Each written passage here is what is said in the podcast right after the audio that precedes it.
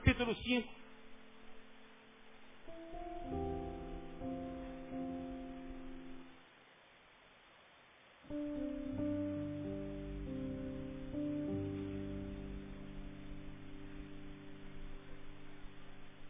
Amém?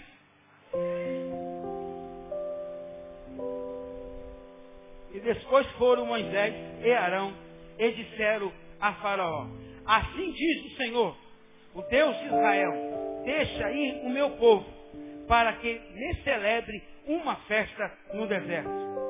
Mas Faraó disse: Quem é o Senhor, cuja a voz eu não ouvirei, para deixar ir Israel?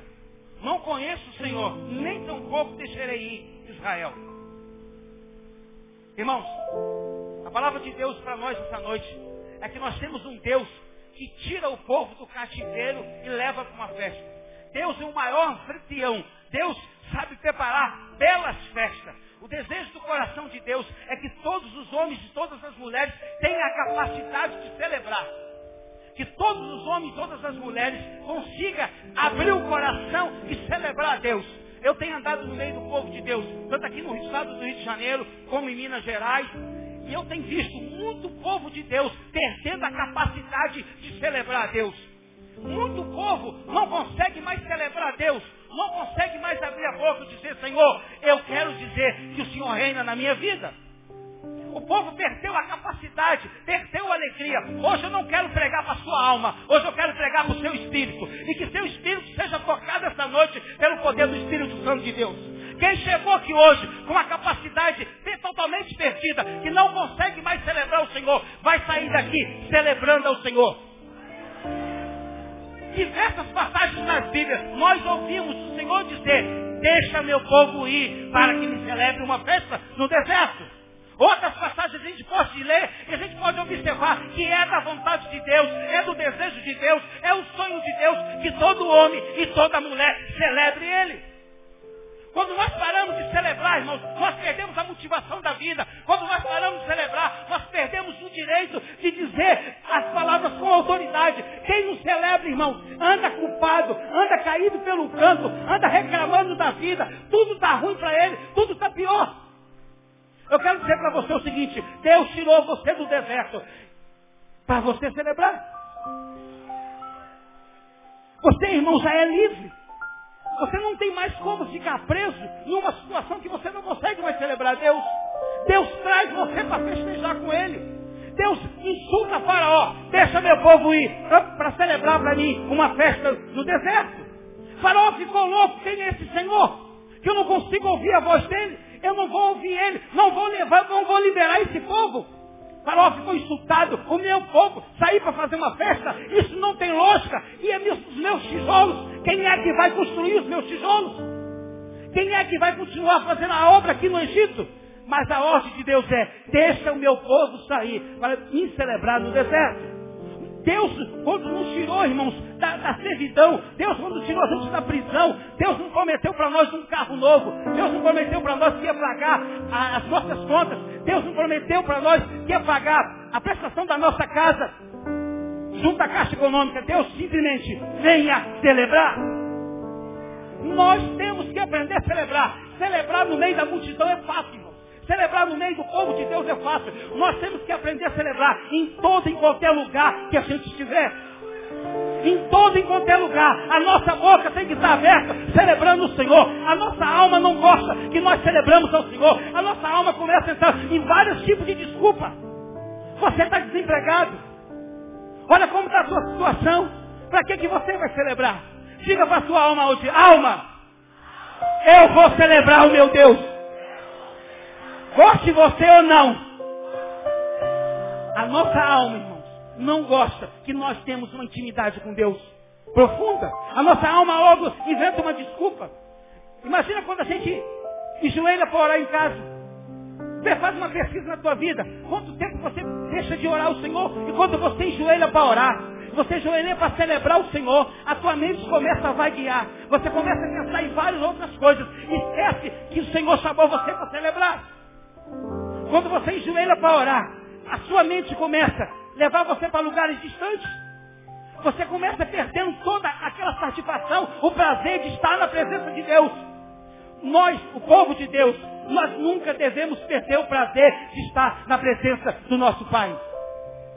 Hoje tem muitos crentes doentes dentro da igreja, tem muitos crentes anêmicos dentro da igreja espiritualmente, porque não tem mais prazer de celebrar o Senhor, não consegue mais abrir a boca e dizer, Senhor, eu vou celebrar o teu nome.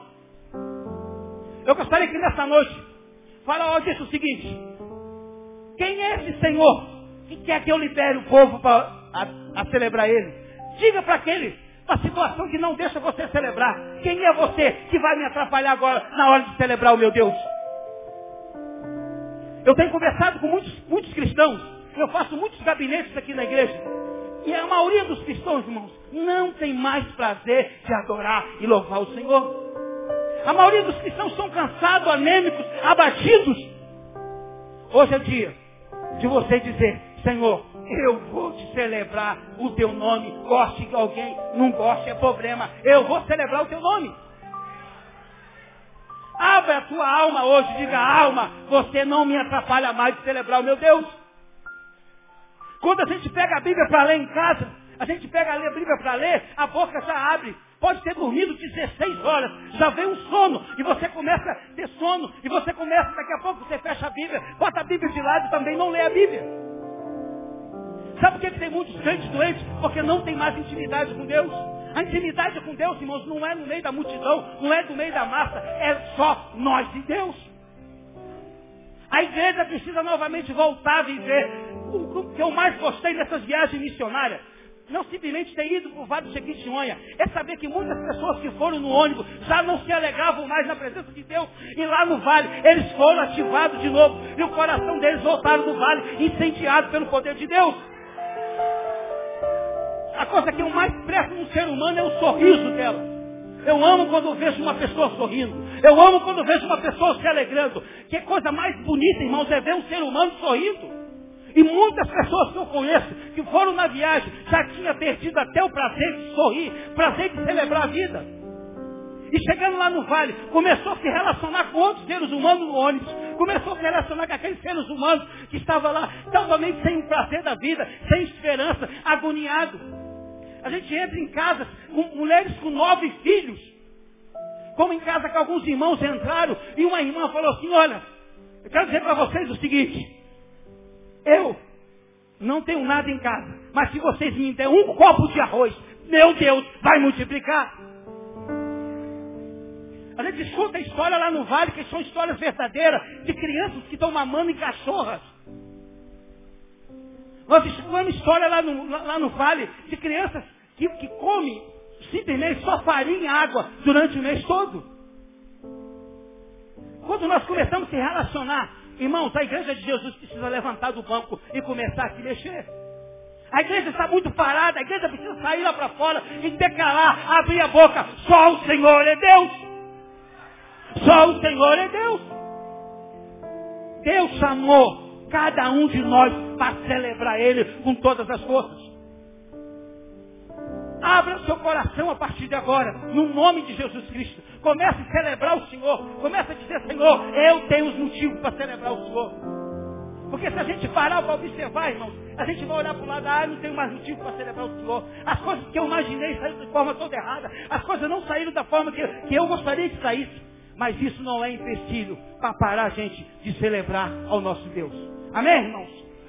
Fala, Senhor, o desejo do meu coração é celebrar o teu nome. Porque o Senhor sabe fazer festas. O Senhor é o maior anfitrião. E eu quero participar de todas as suas festas. De todas as suas festas.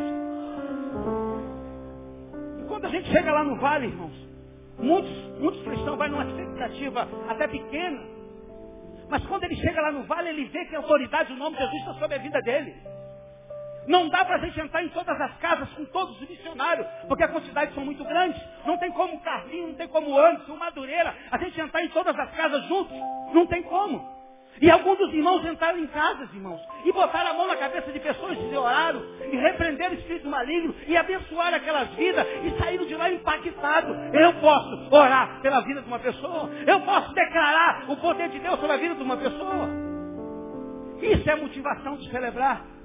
Pensa e para, no nome de Jesus Cristo, o que está parando você, o que não permite mais você celebrar o Senhor. Vamos ler, ler outro versículo aqui, por favor o mesmo livro de Êxodo, capítulo 6, versículo 8 e 9. Eu vos levarei à terra, a a qual levei os teus pais com a minha mão poderosa e jurei para eles, Abraão, Isaac e Jacó, e vos darei por herança eu, o Senhor. Desse modo, Moisés falou aos filhos de Israel, mas eles não ouviram a Moisés por causa da angústia de seu espírito e da dura servidão. Irmãos, quem está com o espírito angustiado não consegue ouvir Deus. Pare e pensa, por que, que as palavras de Deus não têm feito efeito na minha vida? Por que, que eu não tenho conseguido ouvir Deus? Quem está com o espírito, irmãos, triste, quem está com o espírito que não consegue celebrar a Deus, ele não mais consegue ouvir. E quem não ouve, irmão, não vai além. Quem não ouve, não tem nenhuma expectativa para nada. Quem não ouve, a esperança morre. Quem não ouve, perde o prazer de viver. Quem está com o espírito triste não consegue ouvir Deus, não consegue orar a Deus pelas promessas. Mesmo que Deus está dizendo, eu estou contigo, ainda continua triste. Quem, quem, está com o espírito triste só foca em cima do problema, só foca em cima das necessidades, só sabe olhar para o problema, dizer, Senhor, olha como está isso, só sabe fazer isso. Abre teu espírito essa noite no nome de Jesus. Não tem como, irmãos, a gente desejar qualquer coisa de Deus se antes a gente não tenha que gerar aquilo. Nós vimos três mães aqui em cima. Essas três mães não chegaram em qualquer lugar e pegaram esses bebês. Elas passaram nove meses gerando esse bebê. O que é que você quer de Deus? O que é, qual é a porção que você quer dele? Começa a gerar hoje no nome de Jesus. Começa a gerar, Senhor, eu preciso disso, eu preciso disso. Começa a clamar o Senhor. Não fica preso só nos problemas, nas suas necessidades. Alegre teu espírito em Deus. Eu não tenho nada contra a ciência. Eu acho a ciência muito importante. Mas a maioria das pessoas que estão nos consultórios psicológicos hoje é falta de Deus. A maior escritora que já teve no Brasil é uma escritora cearense. Ela disse o seguinte: todo homem precisa desenvolver uma fé e precisa de Deus. Quem foi essa escritora? Raquel de Queiroz. Escreveu grandes livros. Foi membro da Academia Brasileira de Letras. Mas numa das últimas entrevistas dela, ela admitiu que o homem precisa de Deus. Nós precisamos de Deus. O nosso espírito precisa ser tocado pelo Espírito Santo de Deus. Nós precisamos de ir além, irmãos. Chega dessa gente simplesmente vir aqui ouvir a palavra de Deus e não tomar nenhuma providência, não desejar nenhuma mudança, ficar com o nosso espírito triste, ouvir e não colocar em prática. Muitos dos cristãos hoje só têm escutado a palavra de Deus, mas não conseguem ouvir. Pare e pense, por que, que eu não consigo ouvir a palavra de Deus? Por que, que o Senhor já me tirou da escravidão? Porque o Senhor já me tornou livre. Eu ainda continuo preso. Por que, que ainda estou preso? O que, que está me amarrando? O que, que está me aprisionando? Irmão, o que Deus precisa é de homens e mulheres que comecem a celebrar o nome dEle. Porque com homens e mulheres celebrando o nome dEle, eles também têm motivação para anunciar o nome de Deus. Muitos dos cristãos, irmãos, quando vai nessa viagem missionária conosco, mas nunca falou de Jesus para alguém. Nunca abordou uma pessoa na rua para dizer para ela que Deus a ama. Mas quando vão nessa viagem missionária conosco, que sai do meio da convivência dela, que está naquela unção ali da presença de Deus, essas pessoas começam a falar de Jesus e elas voltam maravilhadas. Esse ano eu levei três ônibus para o Vale de Quitionha. Ano que vem eu quero levar cinco. Foi um amém muito xoxo. Foi um amém muito fraco. No nome de Jesus, nós vamos levar cinco ônibus para o Vale de ano que vem. Porque aí nós não vamos trabalhar só numa cidade, nós podemos trabalhar em quatro, cinco cidades ao mesmo tempo. É isso que nós precisamos celebrar. Jesus fala, eu sou o caminho, a verdade e a vida. Quando Jesus fala que ele é o caminho, de fato ele realmente sabe o que é caminho. Quando Jesus encontra com aquela mulher samaritana no caminho, irmãos, Jesus ali estava. Foi o acompanhante daquela mulher. Jesus no caminho ali com a mulher samaritana, Jesus deixou aquela mulher entender que ela estava por cima da situação, de que ela podia resolver o problema de Jesus, está matando a sede de Jesus. Jesus se tornou menor do que aquela mulher, ficou menor do que ela e pediu água para ela. Jesus começou um diálogo com ela. Mas Jesus tinha convicção do seu chamado. E Jesus sabia celebrar o Pai. Quando nós sabemos celebrar o Pai, nós somos bons acompanhantes.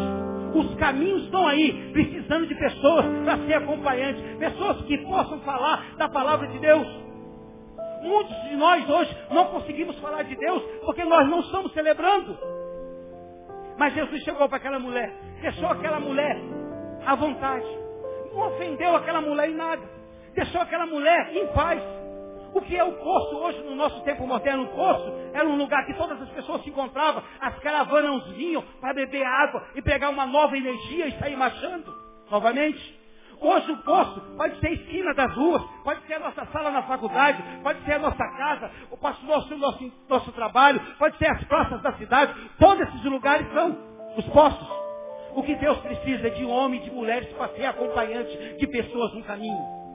Para falar do amor dele.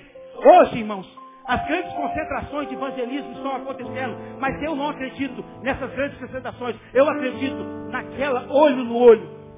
Eu gosto de transmitir a palavra de Deus individualmente. Eu gosto daquele do caminho, o processo que Jesus fazia, encontrava. Se a gente ler só no livro de Lucas, no livro de Lucas, diz o seguinte, 19 vezes a palavra caminhos mas também fala 18 vezes aproximar. O desejo de Jesus é que nós começamos a celebrar Ele, deixamos o nosso espírito alegre e mais nada para a gente. E que a gente encontra com as pessoas no caminho, a gente vai ter uma, uma palavra verdadeira, uma palavra forte para o coração dela, uma palavra restitutadora. Quando a gente vai lá no capítulo 24 do livro de Lucas, lá no, no versículo 13, no versículo 15, 17, no versículo 28, no versículo 32, no versículo 35, Todos esses versículos têm a palavra caminho. Estava aqueles homens ali no caminho de Emaús. Ali aqueles homens procurando o, o ressuscitado. O coração triste, abandonado, sentindo foram desprezados. Jesus começou ali com a sua ação. Jesus não passou na frente daqueles homens. Jesus não foi atrás deles. Jesus foi do lado daqueles homens, desenvolvendo a mesma velocidade deles. E Jesus deixou aqueles homens abrir o coração deles ali naquele caminho, Jesus fez a aproximação e trouxe de volta aqueles homens para a realidade. O que Jesus precisa hoje, nesses tempos modernos, é que nós não ficamos mais apáticos. É que nós podemos abrir a nossa boca e anunciar um Deus que é vivo e verdadeiro. Pastor, mas eu preciso para o seminário para falar de Jesus? Não. Você pode testemunhar o que Deus fez na sua vida. Na Bíblia fala de um cego também no livro de Lucas. Não sei se ele era pecador, mas sei de uma coisa. Eu era cego agora eu vejo. É isso que Deus precisa. De alguém que abre a boca e diga, eu era cego, mas agora eu vejo. Saia disso, irmãos. Saia desse complexo que você está vivendo. O que é que está te prendendo? O que é que não deixa você celebrar? Você só sempre um motivo para reclamar de alguma coisa. Lá no Vale, algumas pessoas que foram com a gente também reclamou. Quando eu vi alguém reclamando, eu chamava no cantinho, vem cá, meu irmão, quero falar um negócio contigo. Quer ter uma conversa contigo de pé de ouvido. E geralmente as coisas não saem muito doces. Que nós temos que parar de reclamar e celebrar o Senhor. Parar, irmãos, de ficar simplesmente apático. Não, não comecei a celebrar mais. Dali a gente ficou observando para a igreja. Alguns adoram o Senhor com toda a força do coração. Outros não sabem nem o que estão fazendo aqui. Parece que estão perdidos. Outros parece que vieram com uma associação de amigos. Vieram com um momento de culto daqui e vão embora. E quando nós chegamos lá nos nossos gabinetes, os nossos gabinetes estão lotados. Aí alguém enche, enche a boca e fala assim, o pastor Cesarino às vezes para o tratamento das pessoas no meio do caminho. Isso é quando alguém está deixando Satanás usar a boca dele. Alguém quando vai fazer qualquer tratamento comigo de cura ou de libertação, eu vou botar condições. Se a pessoa não aceitar condições que eu determinar no nome de Jesus, parou o tratamento. Parou o tratamento. Quem já passou lá pela sala sabe disso. Mas você tem que sair dessa prisão que ainda te aprisiona. Porque se permite ainda ficar preso. Porque ainda você ainda deseja ficar amarrado. E se Deus quer te livrar, toda vez que a gente abre a boca, tem sempre alguma coisa para dizer, para reclamar, sempre alguma coisa para dizer, não, eu estou assim por causa de fulano, eu estou assim por causa de demônio. Tem gente que entra na sala que pensa que eu sou a mãe de Ná. Olha para minha cara e fica olhando para minha cara. Eu falei, não, ainda não sou a mãe de Ná. Deus revela. Mas Deus quer ver a sinceridade do coração e a vontade de se livrar. Quantas pessoas já passaram lá pela sala e saíram completamente curadas, libertados. Quantos que passaram pela sala, irmãos, e voltaram a ser pior ainda. Porque não admite que precisa ser curado. De sair da prisão que está.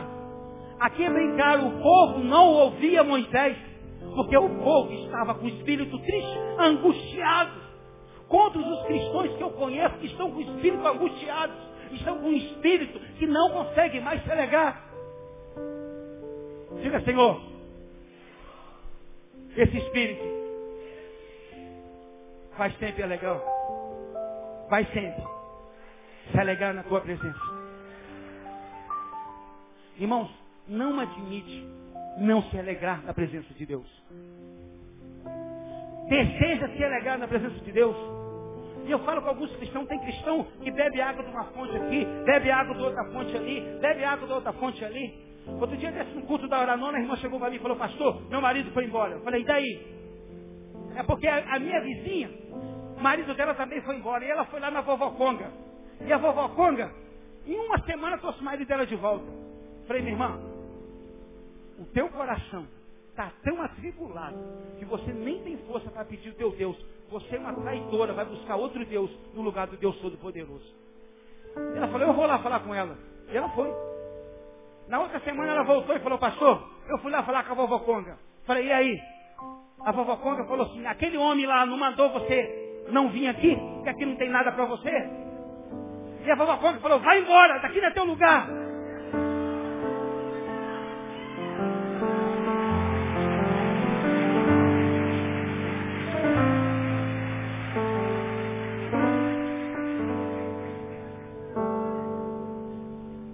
Benção que Deus me deu no meu ministério é trabalhar com libertação. E no mês passado, eu fiz uma libertação dos, dos, dos maiores maçons do Brasil. E quando eu cheguei perto dele, ele deu uma risada para minha cara e disse o seguinte, se você não tiver autoridade, eu não vou me manifestar. Não vai? Não dá. Vamos ver se não vai se manifestar. E aquele homem disse para mim, Cesarino, eu estou oito meses na igreja, me converti. A maçonaria vai me matar. Está ligando para minha casa. Mostrou, mostrou para mim os e-mails que ele recebeu. A maçonaria falou que vai acabar comigo. Só para você ter ideia, ele era o GAL 33 da maçonaria, o GAL 30 dos Cavaleiros Templários, participava da Fraternidade Branca, trabalhava com todos os poderes do, dos gnomos, toda a magia oculta dos príncipes das trevas, fez um pacto com Satã, Lucifer e Beuzebu. Fraternidade satânica. E ele falou para mim o seguinte, Cesarino, você é a única pessoa que eu entendo em Deus que pode me ajudar. A pastora mandou te procurar. Falou que você vai me ajudar. E aquele homem falou, Cesarino, eu não aguento mais essa vida. Eu estou ainda preso, amarrado, esse espaço que eu fiz. Trabalhei dois dias inteiros com ele, de 8 da manhã às 10 da noite, durante dois dias. No último dia, ele disse para mim, Cesarino, eu estou livre. Agora eu consigo ler a Bíblia e adorar a Deus. O que Deus deseja, irmãos, é tirar qualquer pessoa da prisão que ela esteja. O que Deus deseja é recolher a pessoa da onde ela está. O desejo meu não vale do Jequitinhonha, irmãos. Lá no Vale do Jequitinhonha, a, a, a, nível de espiritualidade de Deus é muito pequeno. A, a, o candomblé, a, a feitiçaria é muito forte. E a magia negra. E a gente vê muitos dos cristãos ainda, ainda aprisionados. E a gente encontra ali, naquelas igrejas, pessoas que precisam de libertação. Nove meses se passaram. E a gente volta ao vale cada vez mais. E a gente vê que aquelas pessoas que a gente libertou no ano retrasado, hoje, elas vão para a igreja livre. O desejo meu no vale é não só mais fazer só essa obra missionária. Porque a partir do ano que vem, o Senhor já falou que quer um negócio diferente. O Senhor falou que quer o poder e a glória dele naquele lugar.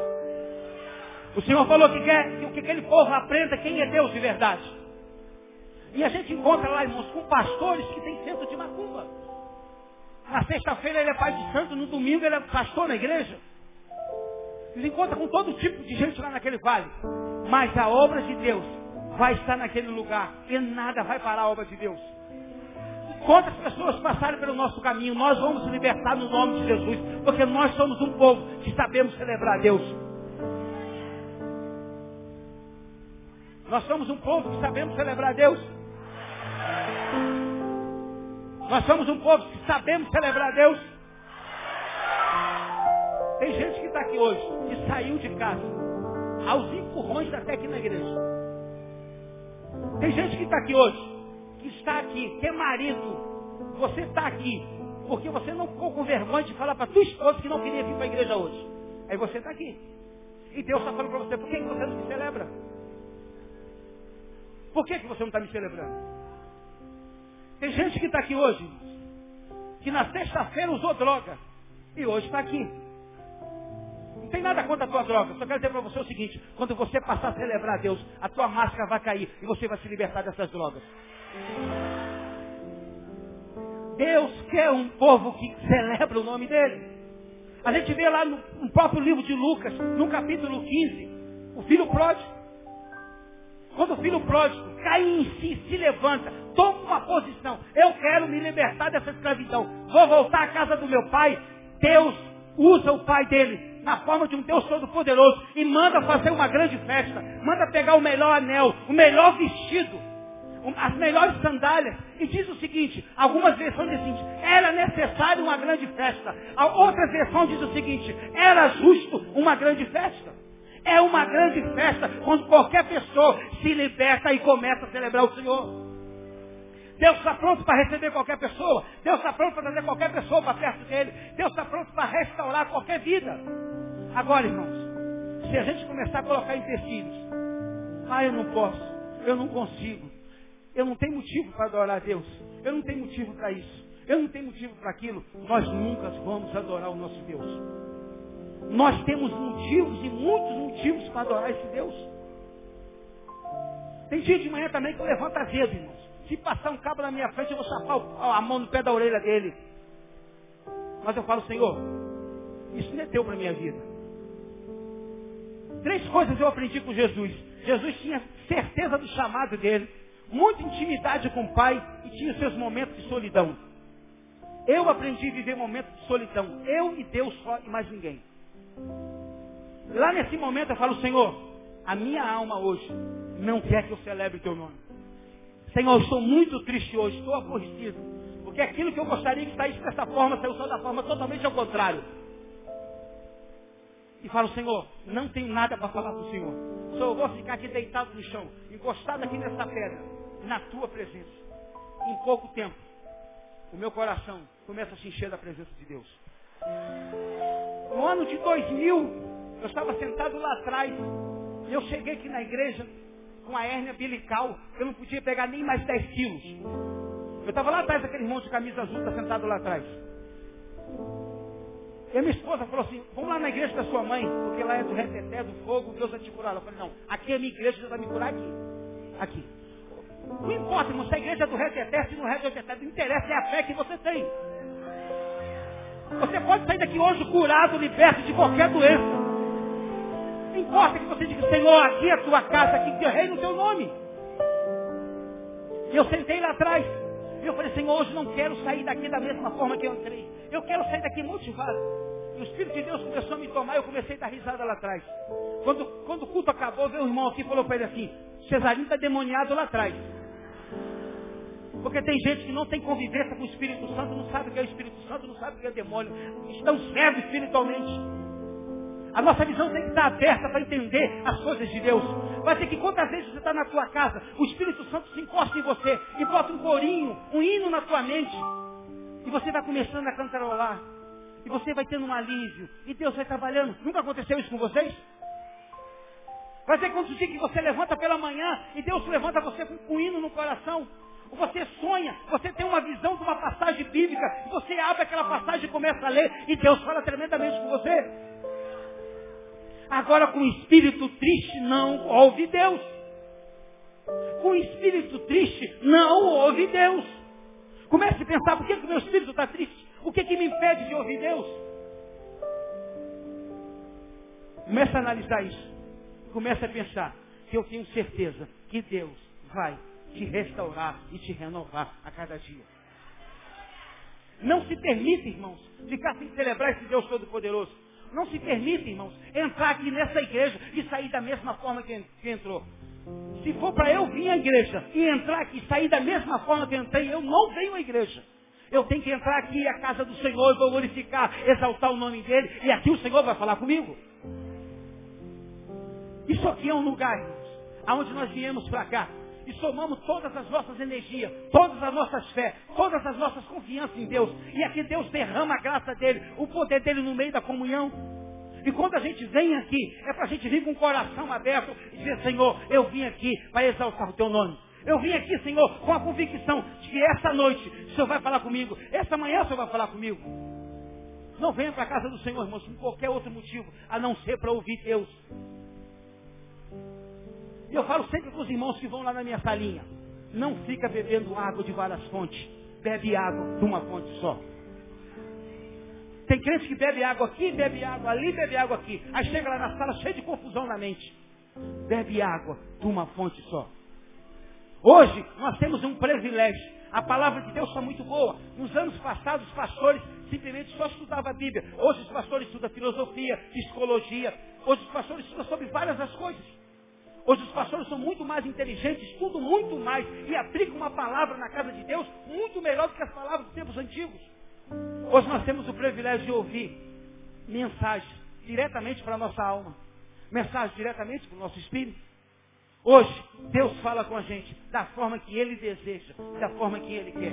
Então não se permita não ouvir Deus. Se você não ouvir Deus, volta a falar de novo. Você só vai ficar fixo dentro do seu problema.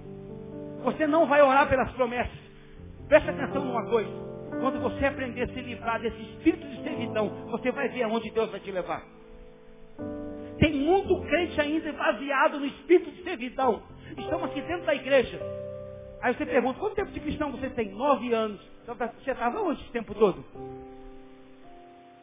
Ainda está debaixo do espírito de servidão. Estão com medo, andando culpado, caído pelos cantos. Meu irmão, levante e se erga no nome de Jesus. Levante e se erga e começa a celebrar Ele. E começa a declarar. Você vai ver aonde Deus vai te levar. Deus tem um chamado para você. Deus tem promessas para você. Quando você ficar preso nesse cativeiro que já está com as portas abertas, levanta, caia em si e comece a caminhar no nome de Jesus. Você vai ver aonde Deus vai te levar. Deus vai começar a trabalhar através da tua vida. Vai mover através da tua vida. As coisas vão acontecer no nome de Jesus Cristo. Eu conheço muitos cristãos aqui na igreja. E uma das coisas que eu mais gosto como pastor. No dia que eu fui consagrado aqui, eu falei, Senhor, eu quero fazer dois tratos com o Senhor. O primeiro, trabalhar muito para a tua obra. Já trabalhei muito lá fora. Mas agora eu quero trabalhar para a tua obra. E há outras coisas, levar muitas pessoas a trabalhar para o Senhor. E umas coisas que mais motivam o meu coração é levar pessoas a trabalhar para Deus. Uma coisa que eu mais gosto é de garimpar pessoas no meio da igreja. Eu gosto que todas as pessoas tenham oportunidade de crescer. Deus tem oportunidade para todas as pessoas e quer transformar todas as pessoas e fazer todas as pessoas ter convicção do chamado dela. Ter certeza de que Deus ainda tem grandes obras para a vida dela. Irmãos, enquanto você sentir um prisioneiro, enquanto você sentir um frustrado da vida, você não vai estar pronto para trabalhar para Deus. Levanta a tua cabeça no nome de Jesus. Deus está no controle. Levanta a tua cabeça no nome de Jesus. Levanta a tua cabeça e começa a visualizar as coisas que Deus gostaria que você visualizasse. Porque hoje você tem visualizado só aquilo que você acha que, que é importante para você. Nós temos que visualizar aquilo que Deus deseja que a gente visualiza. Mas para a gente começar a visualizar alguma coisa, a gente primeiro tem que começar a ouvir. E quando a gente começa a ouvir, começa a gerar fé no nosso coração, o nosso coração começa a ser incendiado. E o nosso coração incendiado, a nossa visão abre e a gente começa a enxergar além. A gente começa a enxergar aquilo que o inferno não está enxergando. Quantos crentes que chegam lá na sala, irmãos, reclamando da vida. Pastor, eu nunca vi tanto povo para ter medo de macumba, é crente. Pastor, acho que fizeram uma obra de macumba para mim. Meu irmão, se fez uma obra de macumba, ela está desfeita agora no nome de Jesus, acabou. Nós temos que ter convicção de que um Deus que nos chamou, Ele também nos protege e nos guarda de toda e qualquer ação do inferno. O inferno pode tentar, pode tentar anular a nossa fé, a nossa esperança, mas Deus sempre vai estar ao nosso lado. E a gente ouvindo Ele, o nosso espírito alegre. Irmãos, a nossa volta pode estar tudo triste. O nosso espírito tem que continuar alegre, porque é com o nosso espírito que Deus fala. Deus nunca vai falar com o seu intelecto. Porque muita gente hoje, como é que ouve Deus? A maior crise dos cristãos hoje, como é que ouve Deus? Porque quer ouvir Deus pelo intelecto. Se ouvir Deus, é pelo nosso espírito. Nós gostamos de sentir a presença de Deus, mas nós não gostamos de buscar essa presença para a nossa vida. Tenho certeza que a maioria dos cristãos aqui, ou se não todos os cristãos, gostaria que essa noite sentisse um arrepio no corpo, sentisse a presença de Deus de verdade. Eu quero falar um negócio para você é o seguinte. Quando você começar a ter grande afinidade com o Espírito Santo, você nem fica mais arrepiado. Arrepiado só para quem está começando. Para quem está andando os primeiros passos. Depois que tiver grande afinidade com o Espírito de Deus, a casa sua, a casa dele já está aberta. É, é ele, ele faz o que quer, entra a hora que quer e sai a hora que quer. E a afinidade é tão grande com você, porque ele simplesmente começou a soprar. Você, o Espírito Santo está aqui. Você não precisa, irmãos, sentir alguma coisa para celebrar o Senhor. O maior nosso mal, nós chegamos aqui na igreja, observando o ministro de louvor, observando os músicos, observando a palavra do pastor. Queremos uma coisa nova, queremos ser o quê? Você, para celebrar o Senhor, é só abrir teu espírito e começar a glorificar Ele e exaltar o nome dEle. É simplesmente isso. Deixa Deus trabalhar nessa noite na tua vida. Não se permita andar em nenhuma escravidão, nenhuma forma de prisão. Deus chamou a gente para celebrar e nós vamos celebrar. Porque Deus tira aquele que é escravo, traz para o deserto, prepara uma grande festa. E nessa grande festa, ele ativa o Espírito. Tem muito cristão, irmãos, que nunca sentiram a presença do Espírito de Deus. Tem muito cristão que o Espírito ainda está desativado. Muitos cristãos que eu oro por eles lá no culto da hora nona. Cristão que chega lá com, algum tempo de crente, chega na minha frente, tranca as pernas, fica com medo de cair no chão endemoniado. Isso aqui, nós somos o tempo do Espírito Santo de Deus. Nenhum cristão deve cair no chão demoniado, porque agora é o lugar aonde habita o Espírito Santo. Tem outras passagens na Bíblia que a gente poderia ler. No próprio livro de Êxodo, no capítulo 15, o cântico de Moisés, Moisés começando a celebrar o Senhor. No livro lá de 1 Samuel, Ana, ela começa a celebrar o Senhor. No livro de Lucas, no capítulo 1, no versículo 46, Maria começa a celebrar o Senhor. Muitos estão celebrando o Senhor. Mas todos precisam celebrar o Senhor. Todos precisam celebrar o Senhor no nome de Jesus Cristo. E nós estamos aqui hoje para dizer que quando você começar a celebrar o Senhor, eu faço até um trato com vocês que não estão celebrando o Senhor. Eu te dou esta semana todinha para você celebrar o Senhor. No próximo domingo você vai me procurar ali atrás e vai dizer, pastor, esta semana foi diferente de todas as semanas que eu já vivi. Mas não deixe de celebrar o Senhor. Não deixe de abrir a tua boca e dizer, Senhor, eu preciso celebrar o Senhor enquanto eu estou vivendo. Amém, irmãos? E essa palavra entra no coração de vocês. E que seja a maior motivação da vida de vocês daqui para frente. Celebrar o Senhor sem parar e nunca parar. Nós agora, no nome de Jesus, vamos chamar aqui as pessoas do Ministério de Missões as pessoas que, que, que foram na viagem missionária com a gente. Mas eu queria chamar por parte, a calma, em nome de Deus, diga alma, alma, aquieta. Eu ainda estou ouvindo Deus.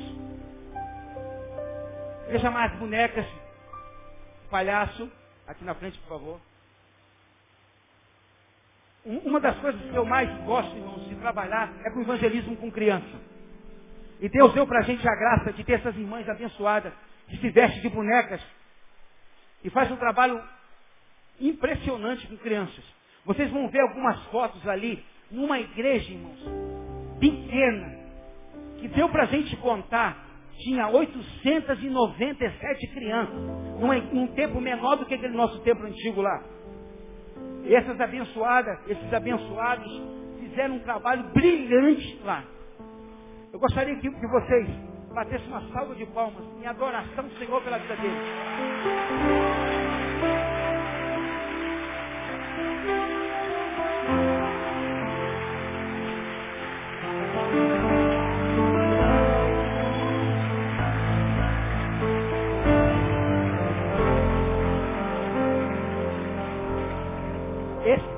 povo aqui é o meu chamego do Ministério de Missões. Por eles eu brigo, sai até na mão. Esse aqui é o povo que eu amo. É o povo que trabalha diretamente com as crianças. Nós estamos falando isso, trabalhar com crianças. A maior evangelização que está acontecendo no Brasil no, com o catecismo. Tem um trabalho estratégico só para evangelizar crianças e tem alcançado muitas crianças para o Espiritismo. E quando tem um trabalho desse, eu fico muito feliz. Agora o Ministério de Missões não é só o pastor Cesarino. Eu quero chamar aqui a parte que é na parte da cavalaria.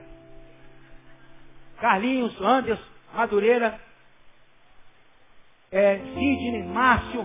Pode vir, irmãos, não fica com medo não. Alânia, o Walter, o Mauro, o Caio, meu filho, a Natália que está ali. Esses irmãos aqui, irmãos, que trabalham mais próximo do pastor Cesarino. Esses aqui que eu mais chamo a atenção deles. Se eu esqueci de mais, algum, mais alguém.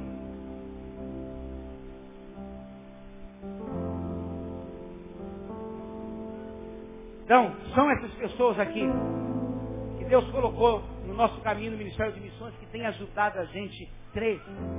Giovanni Águia, cadê ele? Começa a voar aí, Águia. São essas pessoas aqui. E essa aqui é a pessoa que Deus botou no, meu caminho, tem abençoado bastante a Lânia, o Valt, que tem feito a parte da tesouraria, que, que, que, que trabalha com toda a movimentação do dinheiro, das passagens, tudo fica na mão deles. Esse, esse restante aqui é o Sidney, que é o primeiro coordenador de missões, aí depois tem o Mauro, tem um Márcio, tem um Madureira, tem um Carlos, o Giovanni. Essas pessoas aqui que, que, que desenvolvem o Ministério de Missões junto com a gente. Essas pessoas aqui que têm trabalhado severamente com a gente. Agora eu quero chamar a parte da intercessão. Kátia, Marlene, Marilda. Silva, tá, vem cá, Silva. Esqueci de você, vem cá. É, é você.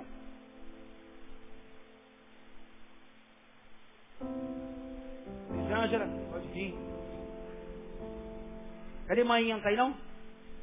Ah, tá aqui. Ô manhã. Venha. Essa é a irmã Josine, irmãos. Essa é a irmã que dá mais força para nós no Ministério de Missões. Tem 78 anos de idade. Tem que ver essa irmã evangelizando no vale. Você fica de queixo caído. Aqui são a parte da, intercessão que ajuda a gente, que trabalha ministrando, e tem dado uma força para nós. Eu gostaria de chamar agora todas as pessoas que foram ao vale. Aqui na frente, por favor.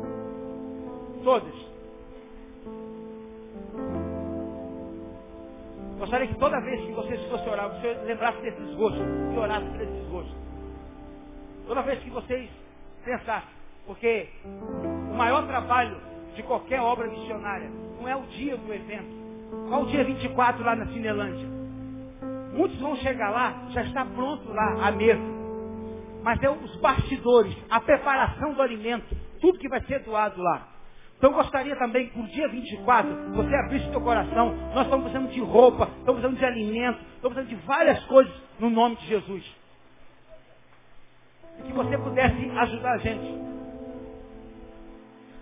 E também é, lá no Vale esse ano foi o Vandé, a mãe do Vandé, a Vanília, essas pessoas abençoaram muita gente lá. Principalmente a irmã ajudou a gente com, com o trabalho de, da fabricação de sabão, ensinou a técnica de fazer sabão. Você não pode ficar aqui embaixo também. Ó. Pode ficar aqui embaixo para você, se não der em cima.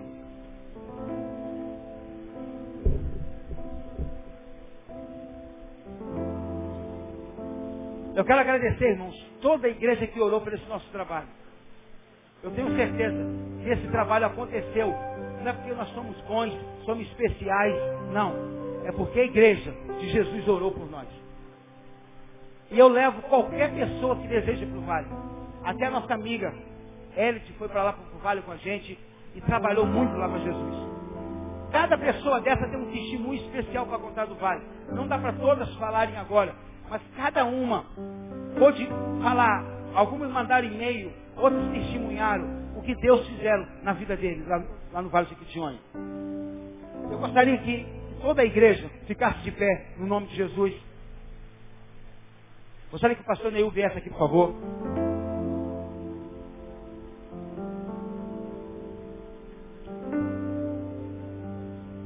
Gostaria que você continuasse orando o trabalho do dia 24.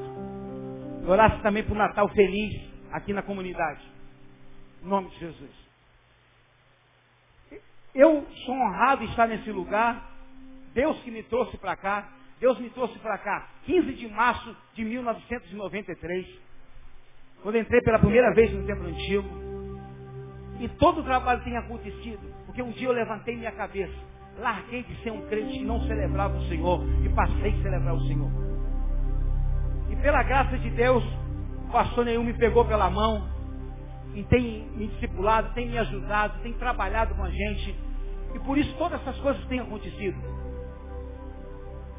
Porque é muito bom quando a gente investe na vida de outra pessoa. É muito bom quando a gente perde.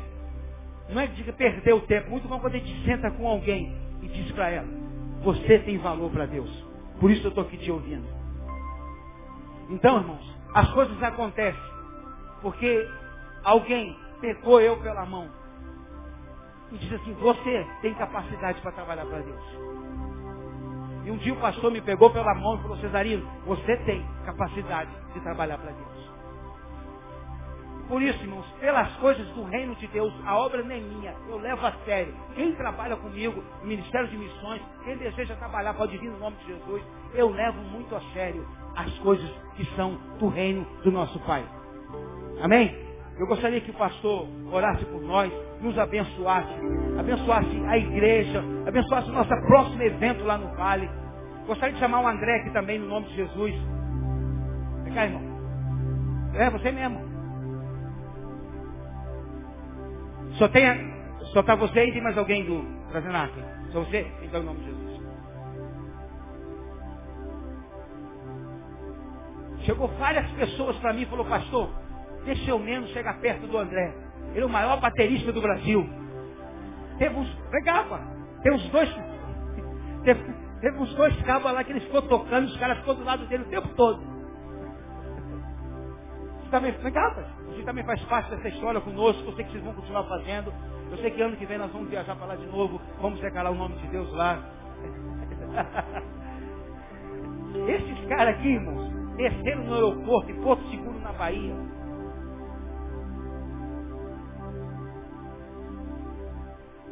às 22 horas e 40. Sabe que horas que eles chegaram na cidade de Almenara? 6 horas da manhã. Faz o qual quantas horas viajaram? Debaixo de chuva. Estrada de chão. De Porto Seguro da Bahia até em Almenara são 240 quilômetros. 118 no esteixão. Chovendo, buraco para tudo quanto é lado. Então eles saíram de lá na van. Não foi isso, Madureira? Às, às 22h40 e chegaram 6 horas da manhã lá em Almenara. Chegaram no aeroporto 22h40. Então eles foram lá. Nós não chamamos eles para ir, eu não convidei eles para ir. O Deus falou comigo lá no vale. Aí quando chegou aqui, eles se ofereceram para ir. E foi essa bênção toda no nome de Jesus. E eu falei com o povo aqui, ó. Deixa o pastor Neil em paz lá no vale, que Deus vai falar com ele. Eu sei que Deus falou com ele pra caramba lá no vale. Eu queria estar, estar com o ouvido assim, ouvindo, mas não deu.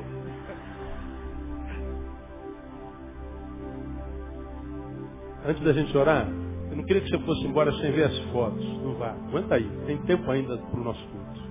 Não. Sabe que a janta é boa, mas às vezes o cafezinho é melhor que a janta. Então, nós já jantamos, mas ainda falta pudim e o cafezinho. Não saia sem um cafezinho, não. Aguenta aí. Para você que tem dificuldade de acreditar no que o pastor Cesarino pregou. Deus pode te usar. Cesarino tem um histórico familiar tétrico. Não vou contar como é que esse cara nasceu, aonde ele nasceu, que é até constrangedor. Tinha tudo para ser um revoltado, um rebelde, um pai com mãe, com família, ser um desgraçado da vida aí. Ele tinha toda a razão de olhar para trás e falar assim, ó, pastor, vida, eu sou essa desgraça, eu sou revoltado por causa do meu passado. Olha aqui como é que eu nasci, como é que eu fui gerado, como é que foi minha vida. Tinha toda a razão para ser. Mas ele resolveu abrir mão da razão e escrever a sua própria história. Tinha razão para ser um revoltado, um miserável. Abriu mão da razão e foi escrever a sua própria história. Chegou, sentava no último banco da igreja. Último banco. Eu pregando, todo domingo, último banco. Chegava o culto, tinha começado, saiu o culto antes de acabar. Acabou o culto, era o primeiro, na porta. Isso foi anos, anos. Formação de Cesarino, cozinheiro, ele é chefe de cozinha. Como pastor, é um excelente cozinheiro. Como cozinheiro, é um excelente pastor. Coisas que Deus faz. Cozinheiro. Aí nós tiramos o Cesarino lá do final, colocamos o Cesarino, você vai a partir de hoje sentar aqui. Eu não sabia de nada, tímido ao extremo, não sabia falar, não sabia fazer nada. Não sabia pregar. Ele vai pregando, eu vou analisando ele. Hoje não cometeu quase nenhum erro de português. Cometeu uns dois ou três. Mas não tinha primeiro grau, não tinha segundo grau. Está estudando filosofia. Já é formado em teologia.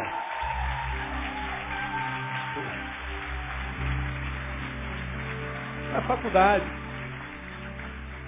Não tinha primeiro, segundo grau, não tinha nada. Foi criado lá na roça, no matão. Não perdeu o sotaque até hoje. Tem sotaque de roceiro, não tem? Tem. Quem diz que é carioca? Ninguém diz. É lá da roça. Está entranhado o capim no, no, corpo dele, né? Não tem jeito. Está acostumado a lidar com bicho.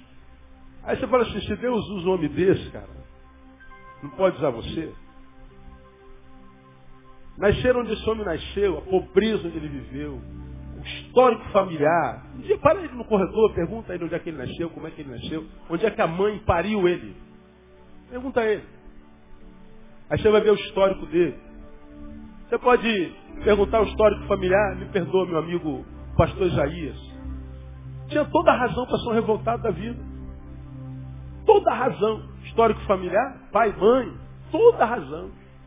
Pastor Isaías é bênção na nossa vida, que tremendo. Porque, como, como a gente tem dito aqui, lendo Augusto Cury, se nós somos vítima da nossa história até um instante, quando Jesus entra, a gente pode ser autor dessa história, não mais vítima dessa história. Depende de nós. Não depende de Cesarino, nem de mim, não depende de ninguém, depende de Deus e de você. Você não precisa do Cesarino para se libertar. Você não precisa do pastor Neil para mudar o rumo da tua história. Você precisa pegar a tua história na mão e falar, Deus, a partir de hoje, tu és o dono dessa história, o que eu tiver que fazer, quebrar, abrir mão, renunciar, eu vou renunciar. Lembrando, tem que plantar para depois colher. Senão, vai fazer parte dessa geração que nós temos falado, vive reclamando da vida, reclamando da vida. Irmão, hoje ninguém ouve uma reclamação de ninguém. Você fala, eu vou provar ele quando eu resolver meus problemas. Cara, se, pô, se tu conhecer a vida dele, só tem problemático aqui, cara. Só tem problemático, mais que não se entregaram ao problema. Essa é a diferença. Eles e vocês, a mesma porcaria. A mesma porcaria. Só que uns olham para o problema e se entregam a eles, outros olham para o problema, encaram o problema e falam, qual é? Problemas existem para serem resolvidos, e não para serem discutidos. E eles foram com o problema e tudo. Agora, quando a gente vai para o vale, ou para o vale, não precisa para o vale, precisa para o vale, não, pode ir aqui, porra. O trabalho social da igreja não acabou. Começamos a campanha Natal Feliz com Jesus hoje. A gente sobe o morro, faz o Natal, distribui presentes para milhares de crianças. Aí acabou o Natal feliz, acabou o ano. Para nós não. Vamos fazer o Natal da população de rua na Cinelândia. Fazemos uma mesa aliás, são dezenas, centenas de mesas ali na Cinelândia, e a gente dá a melhor comida, a comida que a gente tem em casa, a gente dá para a população de rua. Só que a gente não dá e vai embora, não. A gente serve na mesa e senta na mesa com eles e a janta com eles.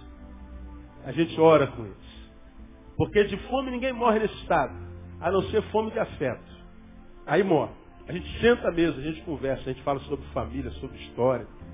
Eles ah, esperam ansiosamente. Ora, você não vai para a Cinelândia fazer o Natal dos mendigos? Você não sobe o morro lá no Natal Feliz com Jesus? Por que você não se envolve com ministério de intercessão, de missões, ministério de ação social? Por que, que você acha que Deus permitiu que você se formasse no que você se formou? Você acha que se formou médico para viver para si? Pelo amor de Deus, irmão.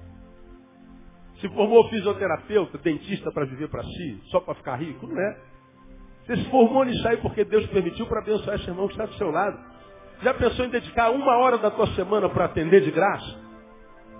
Meio expediente do, da tua semana para atender de graça alguém que não tem dinheiro para pagar? E pastor, estou fora, por isso você vai morrer miserável. Nessa sociedade que tão pobre, tão pobre, tudo que tem é dinheiro. Nada mais. Tira o dinheiro dele, ele não tem mais nada. É um miserável, mendigo existencial. Todo o dinheiro da vida, mas é um mendigo. Porque vive para si, vive em torno do seu umbigo. Então a Bíblia diz, quer, quer, quer que seguir a mim seja bom para você, negue-se a si mesmo. Evangelho é uns aos outros. Então eu achei pastor Cesarino, eu achei a liderança dessa igreja no meio da, da malhada, como diria Davi. E eles acham outros, e esses outros vão reproduzindo, e assim uns aos outros. Começamos aqui há 17 anos atrás com um terço dessa gente que está aqui, um terço. Hoje nós somos essa igreja que é referência no mundo inteiro, irmão. Mas porque alguém se preocupou com alguém, que se preocupou com alguém, que se preocupou com alguém, que se preocupou com alguém, que se preocupou com alguém. E muitos alguém foram alcançados e há muitos outros alguém esperando ser alcançado. E alguns só serão alcançados se você fizer isso. Então nessa noite faço um propósito, Deus, eu preciso, eu quero mudar, eu vou mudar no nome de Jesus. Eu quero fazer alguma coisa. E lembra, não é fazer só na igreja, você pode começar a fazer amanhã no seu trabalho entrar no teu escritório diferente, almoçar diferente, conversar diferente, pensar diferente, abrir a boca e pronunciar a palavra diferente. Você vai ver que quando você muda, tudo ao teu redor muda. Precisamos nos tornar aquilo no que queremos que os outros se tornem. Se quer mudar o outro, ninguém muda o outro se não mudar a si mesmo. Então, é, ver isso aqui para mim é a glória. A glória do pastor é essa aqui, irmão. Como diz o próprio Cesarino, era uma mosca morta caída atrás do armário. Alguém se preocupou com a mosca, arrastou o armário, pegou a mosca, fez respiração boca a boca, e a mosca está voando. Né? E a mosca está abençoando, a mosca está indo longe. A mosca está abençoando você, não é verdade? Mas alguém arrastou o armário. Alguém tirou a mosca do chão. Tem um monte de mosca atrás do armário, esperando alguém que empurre o armário e salve a mosca. De repente tem uma mosquinha do teu lado aí. Eu queria que você olhasse para esse irmão e falasse meu irmão, eu quero ser uma bênção na tua vida. Eu quero ser uma bênção. Você pode dizer isso para ele? Quero ser uma bênção, quero ser uma bênção para a tua vida. Eu quero ser um, um canal de Deus na sua vida. E o Evangelho é isso. Uns aos outros. Uns aos outros. Vamos orar ao Senhor? Vamos orar ao Senhor, vamos ver os slides e já, já estamos quase terminando. Vamos passar dez minutinhos de horário só. Dez minutinhos e termina. Vamos orar. Pai, nós louvamos o teu nome. Porque nós somos semeadores. E a semente foi semeada no Vale do Jequitinhonha como nunca antes. E nós já te louvamos pela colheita quando ela começar, Deus. Ela vai ser poderosíssima, grandiosíssima. Nós queremos profetizar, ó Deus, que a miséria do vale está acabando, Deus. Queremos profetizar que o vale não será mais conhecido como o vale da miséria, será conhecido como Vale da Bênção, Vale da Misericórdia, Vale da Solidariedade, Vale das Prosperidades. Ó Deus, nós não somos ricos, nós não temos o que dar, mas nós temos a nossa vida no teu altar. E nós queremos te dizer como ministério nessa igreja, eis-nos aqui, envie-nos a nós. Ó Deus, nós estamos sendo desafiados pelo Senhor há alguns anos a ir a lugares onde ninguém quer ir, estar em lugares onde ninguém quer estar, porque é lugar onde não dá recurso financeiro, não dá lucro financeiro. É lugar onde a gente vai e não ganha nada, só perde, só compartilha. Mas nós queremos te dizer, ó Deus, se for para a glória do teu nome, nós estamos dispostos a perder, Nós queremos empobrecer financeiramente para enriquecer espiritualmente no nome de Jesus. Porque sabemos que ricos espirituais não falta recurso financeiro jamais, ó Deus. Porque tu só dás dinheiro para quem quer investir dinheiro onde tu queres que esse dinheiro seja investido. E nós queremos investir dinheiro onde tu queres que o dinheiro seja investido. Portanto, ó Deus, dá-nos a tua bênção. Prospera esses meus filhos aqui, os teus filhos aqui atrás de mim. Abençoa cada um deles, ó Deus, com a tua graça, com a tua mão. Tu sabes o problema de cada um deles, ó Deus. Tu sabes que alguns deles caminham por caminhos tortuosos hoje. Caminhos, ó Deus, esburacados. Caminhos quais vales. Caminhos difíceis na vida financeira, na vida familiar, na vida emocional. Mas, ó Deus, a despeito dos problemas, eles não se entregaram. Com problemas e tudo, eles estão indo e fazendo a tua obra. Portanto, ó Deus, que a recompensa venha do céu. Rasga o céu sobre eles e faz chover chuvas tais que venham glorificar o teu nome, Deus. Ó Deus, muito obrigado pela tua igreja nesse lugar. Ó Deus, que igreja é essa que tu tens usado de tal forma? Tem impactado a nossa nação. Quantos testemunhos vêm de tantas partes do mundo, Deus? Uma igreja no subúrbio, uma igreja em frente à favela, uma igreja de gente simples, mas uma igreja que disse, eis-nos aqui, usa-nos a nós. Ó Deus, nós não queremos glória humana. Nós não queremos mídia, nós não queremos aparecer na televisão, nós não queremos fama, nós não queremos tapinhas nas costas. Nós queremos simplesmente, ó Deus, com a nossa vida despertar sorriso nos teus lábios. Nós queremos que tu olhes para nós e te alegres como tu te alegravas quando olhava para Davi. Nós queremos ser o teu playground na terra. Nós queremos te dar alegria. Nós queremos ser o lugar onde tu te divirtas, onde tu te alegras. Nós queremos viver uma vida, ó Deus, que traga alegria ao teu coração. E nós sabemos que isso é possível quando nós servimos ao próximo. A Deus, nós abençoamos a vida do pastor Cesarino. Nós abençoamos a vida da Adriana. Nós abençoamos a vida dos seus filhos. Tu sabes que a vida do teu filho não é fácil, Deus. Como não é fácil a vida de ninguém. Mas eu te peço, a Deus, que nenhum dos teus projetos, nenhum, nenhum dos teus projetos para Cesarino sejam interrompidos no nome de Jesus, Deus. Ó Deus, mantenha Cesarino simples. Mantenha Cesarino humilde. Que o uso que tu fazes da vida dele não o deforme. Que a tua bênção não o estrague. Que ele seja, ó Deus, sempre alguém que não apareça para que a tua glória apareça através dele. Que ele diminua a cada manhã, cada dia que tu cresças através dele. Ó Deus, usa teu servo e recompensa segundo a tua misericórdia e a tua graça. Nós oramos, abençoamos cada um dos teus filhos e agradecemos ao Senhor com toda a nossa alma. E te dizemos que estamos aqui, Deus. Dá-nos a alegria de sermos usados por Ti. E que nessa noite, ó Deus, vidas tenham sido despertadas para o serviço. Seja assim, porque nós pedimos que assim seja no nome de Jesus. Amém e aleluia. Vamos aplaudir ao Senhor. Deus abençoe vocês. Podem sentar.